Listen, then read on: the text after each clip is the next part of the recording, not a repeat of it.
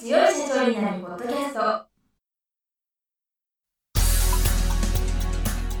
この番組は数字がちょっと苦手な中小企業経営者の方のための番組です。日頃から多くの経営者の相談に乗っている中小企業診断士と税理士の2人の対談形式で中小企業の現場の目線から専門知識を分かりやすく解説します。会社経営に数字を上手に活用していただくために会計税金融資などをテーマにお伝えしていきます。こんにちは。中小企業診断士の六角です。いつも数字に強い社長になるポッドキャストをお聞きいただきありがとうございます。今回も税理士の脇田美希先生をゲストにお招きしております。脇田先生今週もよろしくお願いいたします。よろしくお願いします。前回はインボイス制度について少しお伺いいたしましてそれで今まで免税事業者の方はインボイス制度が始まると相手にその自分が納品したものを課税紙幣として認めてもらえなくなるのであなたのところから買いませんよって言われてしまう可能性があるということをお伺いしたのですけれども今回はじゃあ自分の会社といいますかもしくはフリーランスの方自身が課税事業者になってインボイスを発行できるようにするにはどうしたらいいかっていうところをお教えいただければと思います。はい売上が1000万円いかない事業者であれば、まあ、何もしてなければ免税事業者といって消費税の計算をしないし納めない事業者なんですけれども、まあ、インボイスが始まってインボイス発行したいなってなった場合には課税事業者の選択をしてでインボイス発行事業者の登録をするということになります。それでインボイスの発行事業者になるには、まあ、その登録申請書っていうのを出すんですけれどもこのインボイス制度が始まるのが令和5年の10月1日からで、もしその10月1日、その制度が始まると同時に、まあ、インボイスを発行する事業者になりたいという場合は、原則、その令和5年の同じ年の3月31日までに、その登録の申請というのを税務署に行うことになります。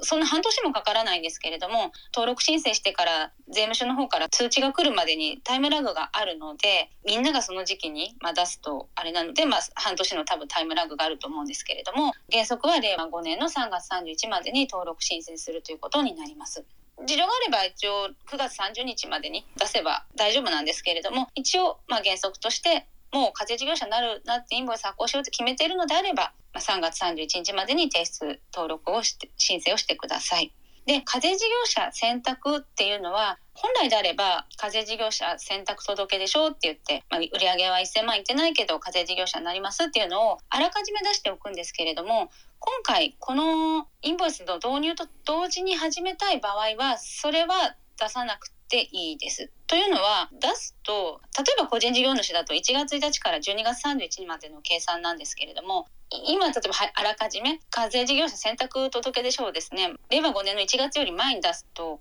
1月から9月分も課税事業者の選択っていうことがなってそのインボイスまだ始まってないのにその時期の消費税も計算することになってしまうのでその時だけは課税事業者の選択っていうのは出さなくてもインボイスの発行事業者っていうのに登録を出せば10月1日からの分だけ課税事業者になってインボイス発行して計算するっていうことができますのでその次からもですねちょっと今またあの最近になって訂正があったりしたんですけれどもちょっとまだ様子見というかインボイス発行事業者になりたいなってなってから課税事業者になって登録をすることができるのが何年か続きます。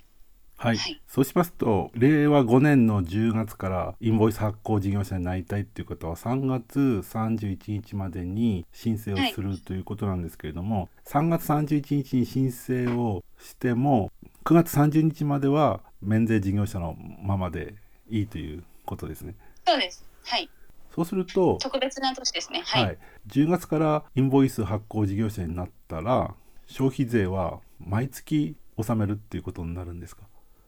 消費税は1年分1年ごとに計算するので通常であれば、まあ、1月から10月までの売った時のもらった消費税からいろいろ払った消費税を引くんですけれどもその年に関しては10月から、まあ、12月個人の方であれば10月から12月の3か月分のもらった消費税から払った消費税を引いた分を納めるということになります。そうしますと令和5年の分は10月から12月の分を令和6年の1月あえっ、ー、とですね確定申告が所所得税は3月15までなんですけど消費税は3月31までなので毎年。それまでに、はい、1年分を計算して1年分というか実質3ヶ月分ですね、はい。計算して納めるということになります。法人の場合も同じですか？法人の場合は決算月によるんですけれども3月決算であれば5月31までに申告するんですけれどもそうですね例えば3月決算の場合4月1日から3月31なんですけどその年に関しては最初の令和5年の9月30までは消費税は関係なくて10月から次の3月31までの分の消費税を計算して申告が5月末になりますのでそれまでに計算して申告して納付するということになります。中小企業であっても売り上げが増えてくると半年に1回とか予定納税をしなきゃいけないとかっていうのはないですか、ああります。それはもうあの課税事業者なのでそもそもですね売上が1000万は絶対超えてますしその納税額が年間60万をの消費税の額がですね60万を超えると例えば半年に1回とかもっと多くなれば3ヶ月に1回とか納めることになるんですけれども免税事業者であればそんなに消費税の額はいかないと思うので、まあ、1年に1回だと思います。あわかりましたそれから簡易課税制度とインボイス制度の関係って言いますかね。簡易課税の人はどうしたらいいかっていう部分をちょっと教えてください、すいません。あの先ほどからその消費税を売り上げた時にもらった消費税からいろいろ払った消費税を差額を納めるよって申し上げてたんですけれどもそれを原則的な方法のことをそれを言います。で簡易課税っていう計算の方法もありましてこれは売上が5000万円より下であれば選択できる方法なんですけれども簡易課税にすると売り上げた時にもらった消費税に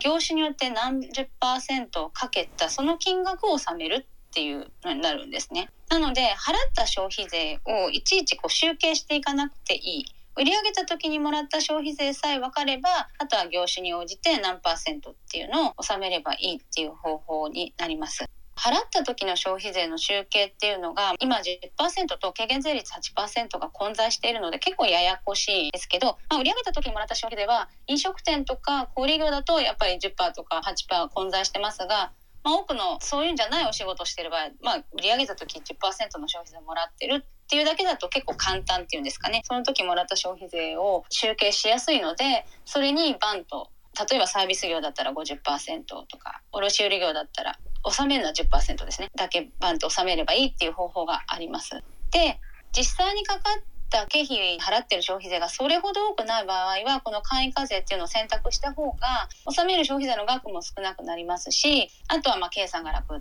ていうのがあります。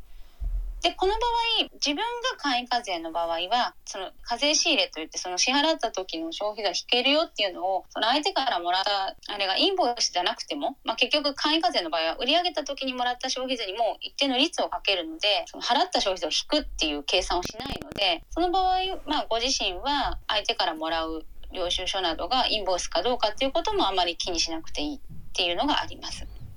簡易課税制度なくなったら大変ですね。これ残っててすごい 助かります、ね、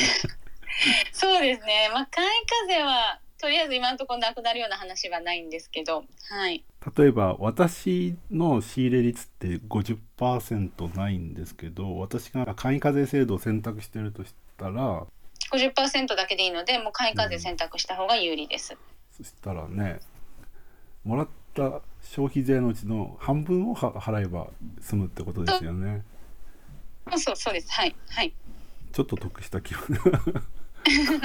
そうですね。だから売上5000万いってなければその方法選択する人がまあ多いですかね、まあ、ちょっとお仕事によって実際もうすごい経費かかってるような場合はまあ簡易課税じゃなくて原則で計算した方が納める税金が少なくなるっていうことはあるんですけど一般的な業種に関して言えばそれぞれの業種で結構なそのみなし仕入れ率っていうのは納税者有利な感じに一応設定はされてるのであとは面倒くさくないっていう意味で簡易課税の選択っていうのもありかなと思います。はいということで約1年後までに準備をすれば間に合うと思いますので今回ですねおおよその概要を聞いたのでなかなか飲み込めにくいところもあると思うんですけれども何かアクションしなければっていうふうにお考えいただければと思いますのでもし何か今免税事業者のことでインボイス制度になんか対応しなきゃいけないなって思ってる方は是非脇田先生の新刊をお読みいただいたり顧問税理士の方にご相談いただいたり脇田先生に直接ご相談いただくということでも大丈夫ですか？はい。脇田先生のホームページは、ね、脇田美希さんで検索すればすぐ出てくると思うのでもしなんか対応しなきゃいけないと思う方はぜひお問い合わせをしていただければと思います。ということで今回と前回にわたってインボイス制度についてお教えいただきました。また次回ですね、税金に関するノウハウをお教えいただきたいと思います。脇田先生、今週はありがとうございました。ありがとうございました。今回の対談はいかがでしたでしょうか？この番組では公開質問を募集中です2人のキャスターに回答してほしいという質問はこの番組の配信ブログの専用フォームで受付しています。ぜひお寄せください。またご意見ご感想も同様に専用フォームでお受けしております。配信ブログは検索エンジンで数字に強い社長と検索し最初に出てくるブログです。それでは次回もどうぞお楽しみに。